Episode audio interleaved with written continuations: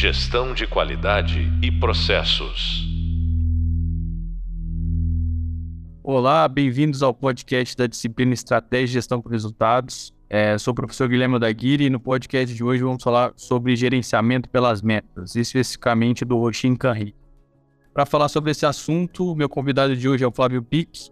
É, só apresentando o Flávio, é, o Flávio realizou o programa de pós-doutorado no MIT, em colaboração com o Lean Enterprise Institute, e foi visiting professor no Politécnico de Milano. Atuou por oito anos como examinador sênior do Prêmio Nacional de Qualidade, como consultor em gestão da qualidade e produtividade, desenvolveu por mais de 20 anos projetos em empresas de diversos portes e setores. No Lean Institute Brasil desde 1999, participa do desenvolvimento do Lean Thinking em diversos ambientes, incluindo a manufatura, serviços, administração e construção. Ele é engenheiro, mestre e doutor pela Escola Politécnica da USP e professor livre docente da Unicamp. Atualmente é presidente do LIB e, na minha modesta opinião, aí é uma referência aí hoje no assunto Lean no Brasil. E hoje é o nosso convidado do podcast. Então, primeiramente, queria agradecer você, viu, Flávio, pelo, pela disponibilidade, pela, por aceitar. Eu sei que as agendas são super apertadas aí e é um prazer estar aqui, você aqui com a gente hoje, tá? Eu que agradeço, Guilherme, pelo convite. É um prazer estar com você e compartilhando com todos que estiverem nos ouvindo aqui. Então vamos começar aqui já o nosso bate-papo, Flávio. Assim, antes de iniciar, eu acho que é legal você falar um pouquinho sobre você, sobre a sua história, né? Hoje você é o presidente do Lixo do Brasil e é um, e é um embaixador do tema linha aqui né, no país. Queria que você falasse um pouquinho sobre você, a história, alguns projetos aí que você já, já desenvolveu ao longo desses anos aí. Legal. Bom, em termos de um, de um histórico aí, meio tipo um currículo, né? Um mini currículo, você já apresentou, né? Mas é, contar um pouco essa trajetória, né? Eu comecei com um enfoque um pouco mais técnico, né? Então fiz um, um, um doutorado sobre é, gestão da qualidade que mudou minha vida, né? No enfoque técnico, primeiro eu trabalhei no IPT, Instituto de Pesquisa Tecnológica, né? Não, não tem tudo aí no currículo.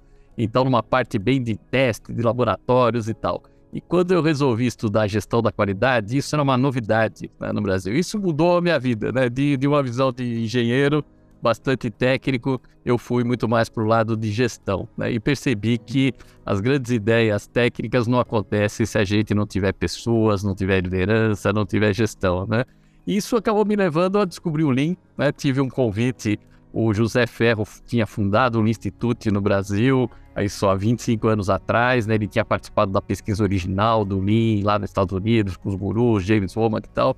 E ele resolveu fundar o Lean Institute e me convidou, né? Nós nos conhecíamos de outras atividades e estou nessa jornada desde então, né? Já atuei em projetos de implantação do Lean, desde coisa hard, né? em manufatura, implantar as ferramentas, empresas e serviços, trabalhos com liderança, desenvolver a mentalidade Lean, o Curry, que nós vamos estar falando hoje aqui, né? Estratégia, então, fui cada vez ampliando mais essa minha participação para esses assuntos mais ligados à estratégia e gestão. É, muito legal. E muito, é muito bom estar ouvindo você aí, pá, nesse tema aí, que eu acho que as referências. Então, acho que vai ser um bate-papo bem bacana e, novamente, obrigado aí pela, por aceitar o convite, né?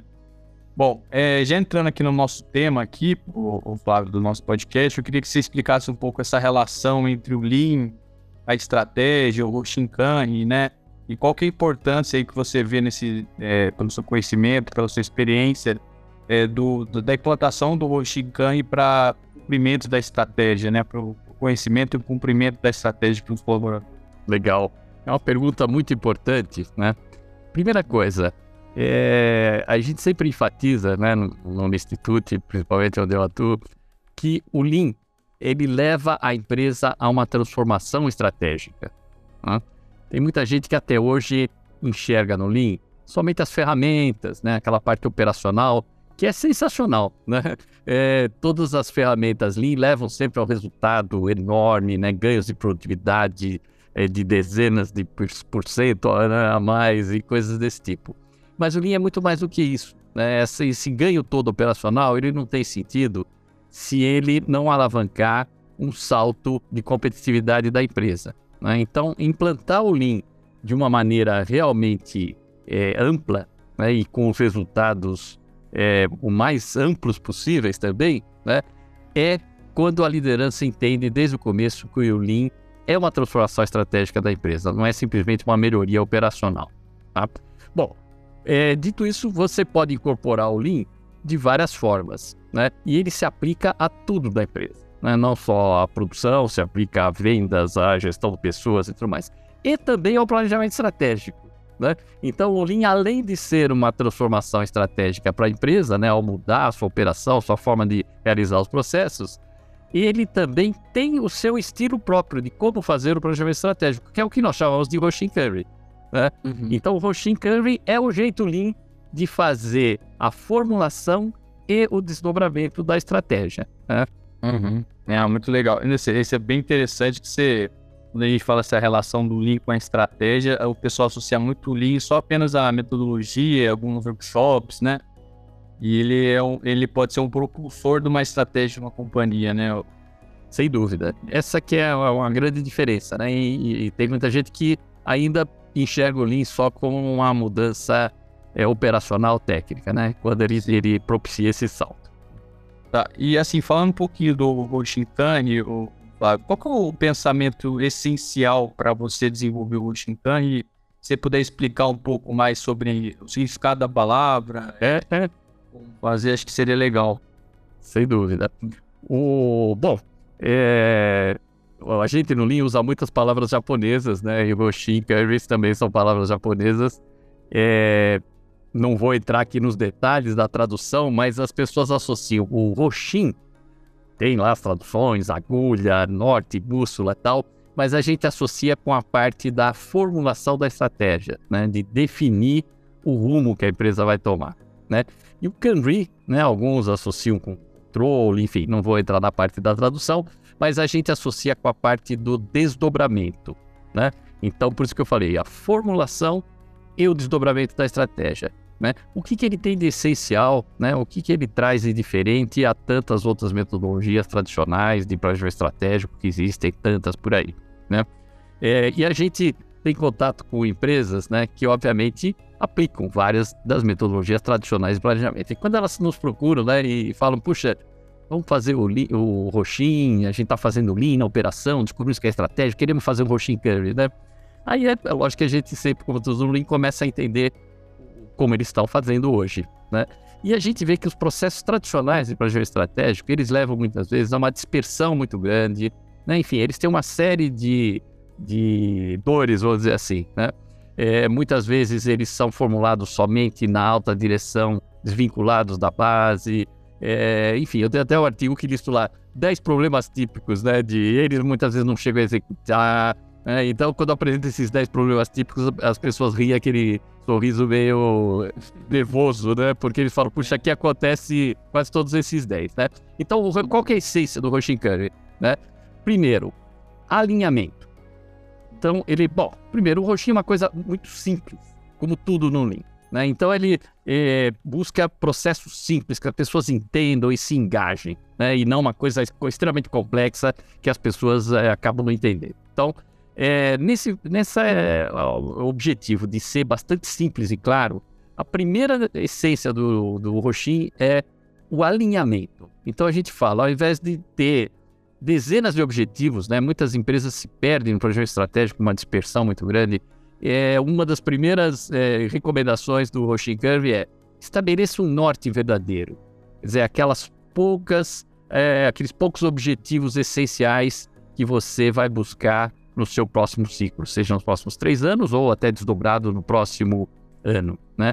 Outra essência do Roshin Curve, a participação. Né? É lógico, todo o processo de planejamento estratégico tem um papel muito forte da liderança, de ter uma visão estratégica do negócio e de colocar desafios, e isso continua. Né? Mas o, o tem muito um processo participativo. Né? Ele não é só um processo top-down, né? só a direção estabelecendo, ele é bottom-up também, né, as, as equipes participando e discutindo não só as metas, os números, mas discutindo os comos, né? E ele tem muito alinhamento horizontal também, né? Então, é a, a discussão quebrando silos, envolvendo todos, né? É, e outra essência, a gente, pelo menos no Instituto, sempre casa o Roshinkari com o uso do pensamento A3, né? O pensamento A3, no fundo, é uma sistematização do PDCA, vamos dizer assim, tá? É, simplificando, quem tiver curiosidade, vale a pena até estudar mais o que, é esse pensamento A3. Mas ele nos leva a é, estressar bastante no sentido de questionar bastante os fatos e dados. Entender muito bem a situação atual, por que, que nós estamos no patamar que nós estamos, o que, que nos impede de estarmos no patamar almejado né, do futuro que o planejamento estratégico está desenhando. Enquanto a gente não tiver um bom consenso, um bom entendimento desses fatos e dados, a gente não deve partir para as proposições. Né? Então, essa é a essência do pensamento A3 que a gente casa com o Jim Curry. Isso propicia que a gente chegue a ações muito mais alinhadas, consensadas e muito mais efetivas. Né? A gente fala que muitas vezes as pessoas começam um planejamento e fazem o jump to solution, a gente brinca, né? pulam para soluções. Né? Não entendeu nem o problema, aí ah, eu preciso mudar o sistema, eu preciso contratar mais gente, eu preciso abrir uma filial. Calma, qual problema você precisa resolver? Ah, o meu problema é que eu estou perdendo o mercado. Opa, é, por que, você está perdendo o mercado? Quais são os fatos e dados? Né? Isso no sentido, às vezes, de melhoria. Né? Muitas vezes você tem está buscando um salto estratégico. Aí o raciocínio seria o que, que me impede, por que, que eu ainda não estou nesse outro patamar que eu estou buscando. Né? E, finalmente, outra essência do Roshinkan é o uso do PDCA na sua plenitude. Né? Todo mundo fala de PDCA, às vezes, da boca para fora. Né? E no Roshinkan a gente faz um grande P muito participativo, muito detalhado, desdobrando até as áreas, questionando os fatos e dados para chegar em ações efetivas. E depois tem um check and act muito forte. Isso também muitas vezes é uma falha nos planejamentos tradicionais. Eles acabam perdendo o impulso né, por não fazerem um check and act bem feito ao longo do ano, por exemplo. Hum? Então, essas são algumas das essências do Roshinkan.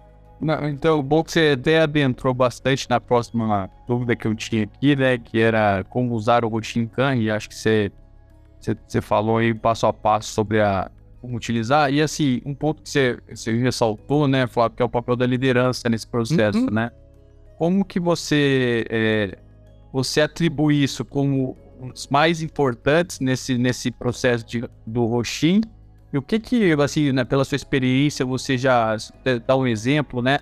De uma situação uhum. onde isso deu certo e isso não deu muito certo, né? Seria legal você comentar se puder.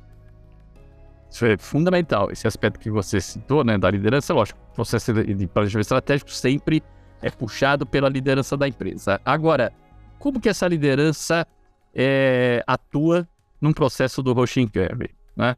Se o Roshin é um, é um estilo lean, né, de fazer o planejamento, a gente precisa de uma liderança também com estilo Lean. Né? E qual que é a diferença de uma liderança Lean de uma liderança é, tradicional? Né? A liderança Lean tem, tem vários atributos, mas um dos principais é ela estar extremamente empenhada em desenvolver os solucionadores de problemas. Né?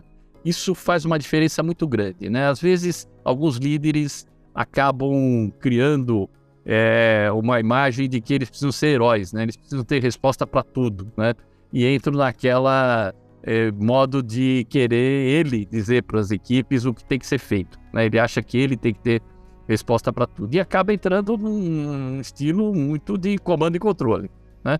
Isso tolhe a criatividade das, das pessoas, né? A participação, as pessoas estão envolvidas no, no dia a dia, conhecem muito mais os processos, os clientes, né? E, obviamente, elas precisam ter uma participação é, muito maior e isso vai enriquecer muito o processo. Né? Então, o, o líder Lean, para ele participar no Roshin Curry, com mais é, importância ainda, né, para tudo no Lean, ele precisa ter essas atitudes, mas ele precisa ser um líder que é muito mais um mentor, um coach que desafia as pessoas a pensarem fora da caixa, né, mas que conduz elas para que façam isso através de um processo estruturado. Né? Então, ele num desdobramento de estratégia desse, né, ou na formulação, ele tem que saber muito mais fazer as perguntas certas do que dar as respostas, né? A gente brinca. Uhum. Então ele realmente questionar as equipes se os fatos e dados foram bem compreendidos e se aquelas proposições que elas estão trazendo realmente estão bem embasadas e bem argumentadas e realmente vão levar ao objetivo maior que é o norte verdadeiro, né, que esse Roxin esteja buscando. Ao fazer isso, a gente tem um subproduto, entre aspas, né? Que na verdade é quase que também um, um outro objetivo maior, que é o desenvolvimento das lideranças. Né? A gente já teve empresas onde elas estavam já na jornada ali, já tinham algumas operações já com alguns conceitos Lean, né, já estavam ganhando produtividade, já estavam avançando na excelência operacional e tal, e resolveram fazer o, o Roshin Curve. Né? É, a forma como o Roshin Curve é feito, e usando o processo A3, envolvendo a liderança, em praticamente todos os casos, gerou uma transformação da liderança brutal. Né? Foi o, uhum. o, o melhor desenvolvimento de liderança possível para que eles realmente se tornassem líderes Lean. Né? Então, é, o Roshin, ele depende de uma liderança com um estilo diferente e, por outro lado, ele é uma forma também de desenvolver essa liderança diferente. É bem você, você, atribui, você atribui isso porque o cara tem que estar tá dentro do jogo, né, Flávio? Eu acho que é uma transformação, porque ele também, como ele está dentro do jogo, né, ele precisa participar. Deve ser uma transformação próprio, dos próprios líderes, né, nessa jornada. Totalmente. Quer dizer, um, um, skill, um planejamento estratégico tradicional. Aliás, muitas empresas chamam de eh, planejamento estratégico, algumas se limitam a quase que uma elaboração de um budget. Né? Elas chamam, ah, estamos fazendo a estratégia do ano que vem para mandar para nossa matriz, né? Às vezes é uma multinacional. Você vai ver, eles fizeram foi um budget, né? Colocaram lá metas de vão vender mais, vão reduzir alguns custos e coisa e tal. É, e desdobram aqueles objetivos e, pessoal, cumpra-se. Né? Se virem. Né? E às vezes as áreas começam a bater cabeça até com conflitos entre silos organizacionais de como atingir. Né? No processo do Roxinha, a liderança tem que estar plenamente envolvida, né? com, é, com, a participação dos níveis, né? lógico, nas suas várias camadas né? de, de gerências e elas, gerências, interagindo com as equipes mais na base. Né? E, é, como eu falei, é um processo de top-down, bottom-up e horizontal e vertical. E tendo muita conversa entre essas áreas, do como que nós vamos atingir aquelas metas. Né? Então é totalmente diferente de começar janeiro com algumas metas que ninguém acredita. E a direção botou aí que quer que ganhe tudo isso de, de, de produtividade, e nós nunca conseguimos isso. Quer dizer, é totalmente diferente você começar um ano com um planejamento que foi construído junto, que as pessoas se comprometeram, que as pessoas têm uma noção, lógico, às vezes não está ainda totalmente no detalhe de qual é o rumo para conseguir atingir aquelas metas, e elas entenderam o porquê daquelas metas, como que elas se aliam com os objetivos maiores, com o norte verdadeiro, com o salto estratégico que a empresa está buscando, o engajamento é outro. Né? Então, o grau de realização desse planejamento e o grau de sucesso dele é, é astronomicamente maior do que num processo tradicional tradicional. É porque geralmente as empresas fazem isso que você falou do orçamento, né? Elas estão mais preocupadas com o planejamento empresarial, né? Com os números, projeções, né? E não discutem muito as diretrizes, né? As aspirações. Exatamente. eu acho que eu acho que isso é um ponto. E assim, pela sua experiência, Flávio, o... acho que você já falou um, um pouquinho, mas aí pegando pela experiência da, das implantações aí, da, de alguns cases que você já viveu, Quais, for, quais são as principais dificuldades aí da, da implantação em uma organização? Eu tenho uma grande dúvida se, por exemplo, a forma de estrutura da empresa, assim, o jeito que ela está estruturada hierarquicamente, isso, se isso é um dificultador ou facilitador. Queria que você explorasse um pouquinho mais, né, pela sua experiência, as dificuldades que, que as empresas encontram. Hein? Bom, é, as empresas têm a sua forma é, organizacional, né? E o que é um grande impedimento é a visão de silos. Tá? Quer dizer, seja qual for o desenho organizacional que ela tenha, ele tem que refletir a sua história, a sua cultura. O que não pode é esse desenho organizacional ser operacionalizado com uma mentalidade de silos. Quer dizer, cada departamento tem, ou cada diretoria tem seus objetivos específicos, é, não existe uma visão de equipe, né, de é, se buscar um, exatamente um norte verdadeiro, um objetivo maior é, alinhado. Né? É, existem às vezes até conflitos né, de estímulos. Né? Um, uma área ela tem um estímulo até financeiro para caminhar num sentido, a outra tem outro. Né? Então, uma das grandes dificuldades de implantar o Roxin é quebrar essa visão mais departamental. Ah, então eu diria que esse é, é a maior dificuldade. Por outro lado, é o maior ganho. Né? A forma como o roxinho é feito, com esse alinhamento horizontal, né, bastante forte, né, ele ajuda brutalmente a quebrar esses silos e para que as pessoas comecem a enxergar o, o que, que ela tem que fazer para ajudar outra área, o que, que a área precisa fazer para ela, numa visão de fluxo de valor, que é uma coisa que a gente fala muito também no Lean. Né?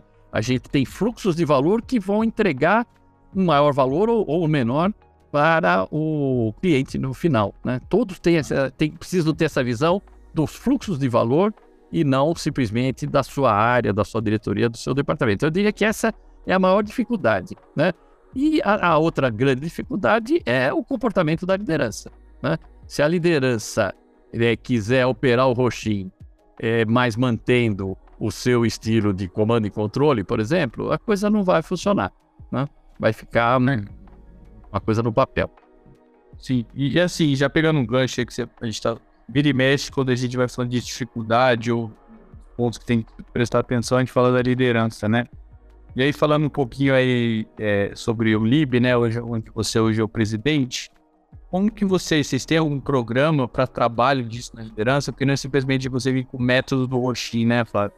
É, como, como que você já aproveitando aqui até que você lidera hoje a instituição, né? Como que o que vocês oferecem de serviço, né? Como vocês fazem esse trabalho nas organizações que seria legal você comentar. Legal. Bom, a gente tem uma atuação bastante ampla, né, no, no Institute, desde treinamentos e consultorias na parte personal, até também treinamentos e consultorias é, em desenvolvimento de liderança, na parte estratégica de roxinha e tudo mais, né? além de eventos que a gente faz e tudo mais. Né? Nessa parte de liderança, a gente tem desenvolvido bastante né, nos últimos anos, né? é, propagando, propagando isso que a gente chama aí da, da liderança Lean. Né? Isso pode ser feito de várias formas, né? Desde é, encontros, eventos onde a gente traz líderes para contar a experiência deles, é, desde treinamentos, mas a forma mais efetiva é, que a gente tem feito é uma atuação coach, vamos dizer assim, com os líderes, né? Não o coach tradicional, né, amplo, né, para carreira e tal, mas um coach para que ele se torne um líder lean. Como que isso é feito? É, não adianta você chegar e dar uma, uma teoria, né? Ó, o líder tem essas características e, bom, a pessoa acha muito bacana, mas como é que ela muda, né? Aqueles hábitos que ela desenvolveu ao longo de décadas e tudo mais, né? A gente, como tudo no Lean, a gente acredita que só se transforma fazendo e dando resultado, né? Aplicando na prática. Né? Então, a gente sempre propõe para o líder que ele é, se engaje em um processo de resolução de um problema, aonde ele vai estar atuando como um líder Lean. E, às vezes é já casado com o Roshin Curry, então no Roshin você tem lá os principais executivos da empresa. A gente, a partir desse norte verdadeiro, muitas vezes a gente desdobra em, em A3 estratégicos, que a gente chama, né, que são PDCAs estratégicos, e a gente fala para cada líder que está tá puxando um, um A3 estratégico desse, nós vamos te acompanhar, você vai estar tá interagindo com a equipe e nós vamos estar tá te dando feedbacks, vamos fazendo um coach se você efetivamente está é, praticando o, aqueles hábitos do líder Lean. A gente, antes, lógico, faz um treinamento com ele, ele faz uma autoavaliação, aonde ele está, ele mesmo é, se propõe né, um autodesenvolvimento em quais habilidades do Lean ele quer se desenvolver, né? São algumas habilidades, por exemplo, ele saber desafiar. Como que você estabelece uma meta para a equipe? Você precisa conhecer os processos, você precisa saber enxergar os experiências e saber o tamanho do, do salto que a gente pode dar. Né? Ele precisa saber escutar, ele precisa saber é, ensinar as pessoas, ele precisa aprender também, ele precisa ir no game, ele precisa ir ver as coisas acontecendo na prática, ele não pode ficar só no escritório recebendo relatórios, né? Então a gente passa todos esses conceitos do que é um líder lean, ele faz a autoavaliação que ele pretende se desenvolver e a gente acompanha ele ao longo do, do, da resolução de um problema real, onde ele vai ser o líder. Ele não vai delegar, né? ele vai ter uma equipe mas ele vai ter que ser o responsável maior de resolver aquele problema. Se é um problema estratégico amplo, ele tá, está liderando um A3 estratégico dentro do Roshin Curry. Às vezes, é, é, as empresas querem desenvolver a liderança independente do Roshin Curry, elas já fizeram lá o planejamento estratégico de outra forma, né? Aí a gente pede para ele escolher um problema significativo da área dele, né? E muitas vezes ele vai ter que mergulhar, ele vai ter que ir lá no Gemba, né? Que a gente chama, onde a coisa acontece, ver com os próprios olhos como os problemas acontecem, como os processos estão, e assim ele vai aprender a fazer uma solução de problemas estruturada e agindo como um líder lean, estimulando a equipe a pensar. E ao fazer isso, ele vai poder propagar para os seus gerentes, né, um nível 2, vamos dizer, se ele é um diretor, né, um nível 1 um da empresa, é, e vai estimular para que eles também pratiquem isso, e eles vão estimular para que os coordenadores abaixo deles façam isso. Imagina você desenvolvendo esse exército de solucionadores de problemas com um, um, método muito robusto e com as lideranças com esses comportamentos de líder Isso é uma máquina de competitividade que ninguém segura, né? Não é fácil construir uma coisa dessa, é um processo, né? Mas é como a gente tem trabalhado com as lideranças de algumas empresas. Não, muito legal. E assim, aproveitando, né, Flávio, muita gente que tá ouvindo a gente aí, né, tem, são presidente de empresa, né, tem às vezes as pessoas, alguns executivos que estão começando alguma algum cargo de liderança, ou às vezes um analista, ou às vezes uma pessoa que quer empreender, né? É, é assim, é, muito do que a gente está falando é muito baseado na filosofia ali, você falou até o começo, né? Mas é, eu acho que quando as pessoas associam o Lean muito também à parte de manufatura, né? Então, quando a gente está falando de implantar o Shinkanri, que é baseado nessa cultura, então às vezes as pessoas podem achar que só, vou, só vai conseguir fazer isso numa fábrica de automóveis, uma empresa de automóveis ou numa coisa que tem uma repetitividade maior, né? É, como você está vendo essa quebra de paradigma? Se puder falar um pouquinho como que esse o Lean né, tá alastrando em outros segmentos, como isso é, possível implantar em outros segmentos, que acho que é legal aí para animar as pessoas e também quebrar os paradigmas. Sem dúvida. É, como eu falei, o Instituto tem 25 anos, no começo, é, quem nos procurava eram, sem dúvida, mais empresas de manufatura, né? Alguns até hoje eu fico horrorizado quando eu ouço aí desse termo, né? Alguns ainda chamam de Lean Manufacturing. Que foi um termo usado lá há 30 anos atrás. Tem gente que até hoje ainda usa esse termo, né? A gente fala Lean Thinking. Quer dizer, é uma mentalidade enxuta, é uma forma diferente de pensar, de quebrar paradigmas e tudo mais, né? Então, tudo bem, nasceu no, no, na manufatura, nasceu na Toyota, tem toda aquela história do Lean, né? Mas muito rapidamente, as pessoas mais envolvidas, né, é, perceberam que, é, na verdade, é uma filosofia gerencial. E, como tal, ela se aplica a qualquer setor. Né? Então, no Instituto, hoje, por exemplo, e a gente começou a história do Instituto, sei lá, 90% dos projetos de consultoria nossos eram na manufatura. Hoje, eu diria que a área de serviços ocupa a maior parte dos nossos projetos de consultoria. Continuamos com a presença muito forte em manufatura, em construção, em saúde. Né? Hoje o Lean ele tem dado resultados em todas as áreas que você imaginar. Né? Tem muitos hospitais aplicando, construtoras, é, é, é, organizações educacionais, é, o que você imaginar, órgãos públicos, é, qualquer setor é, que você imaginar está tendo os benefícios que a gestão Lean traz. Né? Então a gente uhum. tem ampliado esse leque bastante. Ah, então aí você está lastrando para outros segmentos, né? Sem dúvida, e com grande sucesso, da mesma forma. É. Né? Então, um outro setor que tem aplicado bastante é o setor de tecnologia. Né? Então, todas as empresas estão buscando transformação digital né? e tem uhum. também uma visibilidade muito grande os conceitos de ágil. Né? Os conceitos de agilidade, eles nasceram no ambiente de desenvolvimento de software e muitas pessoas não conhecem que ele bebeu na fonte do Lean também. Né? Uhum. E muitas empresas de tecnologia perceberam que, na verdade, o Lean é até mais amplo do que o ágil. Né? Isso também caberia todo um, outro aprofundamento. Mas é, a gente tem trabalhado com várias empresas de, de, de tecnologia né, que é, provém é, soluções de software, ou mesmo áreas de tecnologia de grandes bancos, por exemplo, a gente tem trabalhado também, e eles percebem que ao trazer essa visão do Lean muito mais integrada com valor para o cliente, eles buscam esse salto que toda a transformação digital está tá buscando hoje em dia, que é unir a tecnologia com o negócio, né? e não a tecnologia separada como era antigamente. Né? Então, a gente uhum. trazendo essas visões do Lean, de fo focar o propósito na agregação de valor para o cliente e tudo de decorrente dele, rever os processos, a gente consegue uma, uma, uma, um salto muito grande. Essas empresas de tecnologia, quando aplicam o Roshin Camry, elas têm uma ênfase muito grande na parte da formulação da estratégia. Né? No uhum. desdobramento, sempre o Roxin traz uma contribuição brutal. Né? Às vezes, uma empresa mais tradicional, do setor mais tradicional, ela já tem as, as suas diretrizes estratégicas estabelecidas. Né? Ela já vem discutindo faz ano, ela já sabe que ela precisa, sei lá, internacionalizar ou precisa uma nova família de produtos. E o Roxin muitas vezes ajuda brutalmente no desdobramento. Essas empresas de tecnologia sempre estão se reinventando, então o Roxin ajuda também na formulação da estratégia, buscar novos caminhos e também depois desdobrá-los. Ah, legal. É porque assim, muitas empresas também têm um desafio muito grande na implementação da estratégia, né, Flávio? Porque a estratégia bem feita é a estratégia executada, né? Então não adianta estar no plano muito bonito também, com as diretrizes muito bem feitas, mas quando vai para execução, isso isso não, não, acontece, né? E acho que o roxinho ele pode é, ser um método, né? Ser o caminho para isso acontecer de uma forma é, ter sucesso na execução, né? Sem dúvida. Flávio, a gente já tá já estamos afunilando aqui para o final do nosso podcast, né? Eu só queria fazer mais, mais duas perguntas para você. Vamos lá. É, né, assim, se você pudesse citar um case de sucesso numa, numa, numa, não precisa citar o nome da empresa, né? Obviamente, mas um case que você realmente fez essa implantação do roxinho e realmente foi um sucesso.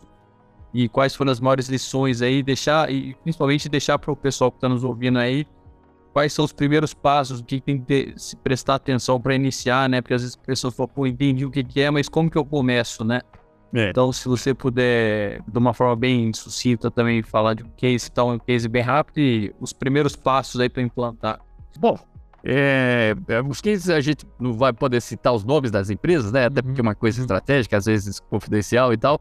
Mas, por exemplo, é, eu lembro de uma empresa de tecnologia que a gente fez um trabalho, né? Onde a empresa estava começando a descobrir o Lean, né, e ela estava buscando crescer, né? Tinha uma meta de alguns anos para frente lançar o IPO, né, é, tinha descoberto ágil, aí tinha descoberto que o Lean é mais amplo que o ágil, estava tateando, né? E descobriu o Roshin Curve, né? E a gente fez o primeiro ciclo de Roshin com ela, isso foi há mais de 10 anos atrás, né? É, e teve um impacto muito grande em mudar as lideranças e a empresa absorveu o Lean é, completamente, né? E quebrou alguns paradigmas. Então, por exemplo, eles tinham um objetivo de internacionalizar mas tinham muitas é, barreiras assim, que às vezes eram fantasmas, né? Ah, mas nós não temos gente, ah, mas é, os nossos processos. E a hora que eles usaram o Roxinho e foram entender quais eram os processos de desenvolvimento de pessoas deles, o que, que precisaria mudar, o que, que eles precisariam para se posicionar estrategicamente em mercados internacionais. Usando o Roxinho e mudando os comportamentos da, da, da liderança, eles conseguiram fazer um plano, né? Essa empresa hoje tem, fez IPO, tem ações na Bolsa de Nova York, cresceu não sei quantos por cento, né? Então eu diria que é um exemplo de sucesso aí bastante grande, né? E tem vários outros, né? Que, de empresas que ao aplicarem o Oshin mudaram completamente o, o rumo, né? Que estavam tateando e conseguiram buscar uma coisa muito mais efetiva, né? Essa efetividade do desdobramento, né? Que você acabou de falar, é, tem um livro, né, do, onde a gente se baseia, também do Roshinkari, que é um colega dessa nossa rede que trabalhava na projeto estratégico na Toyota, no Canadá e tudo mais. O livro chama assim, Fazendo Acontecer a Coisa Certa. É, olha que bacana. Quer dizer, às vezes a, pessoa, a empresa tem um rumo estratégico definido, mas ela não consegue realizá-lo, né? não desdobra. É, e, então ele fez esse título bastante sugestivo do Oshinkari, Fazendo Acontecer a Coisa Certa. Muito, muito sugestivo, né? Bom, é, Flávio, a gente está encerrando aqui, né? Primeiro, eu gostaria de agradecer demais aí a sua participação e, e a sua disponibilidade, né? Você realmente veio, agregou bastante aqui no nosso podcast, nos hoje uma referência do, do tema linha aqui no Brasil. Então, é, primeiro, obrigado né, novamente. É, só um último pedido, se você quiser deixar uma última contribuição, também como que as pessoas podem te achar aí nas redes, né?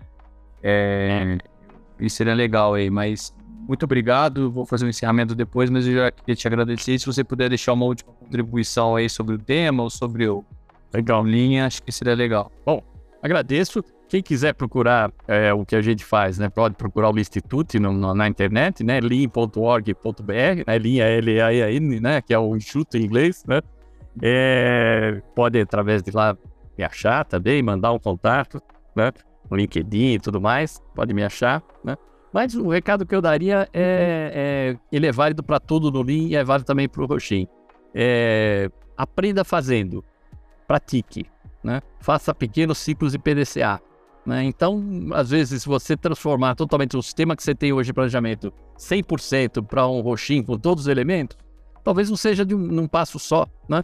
Então, no próximo ciclo anual, tente implantar já alguns desses elementos que a gente falou, estude, né? busque referências, né?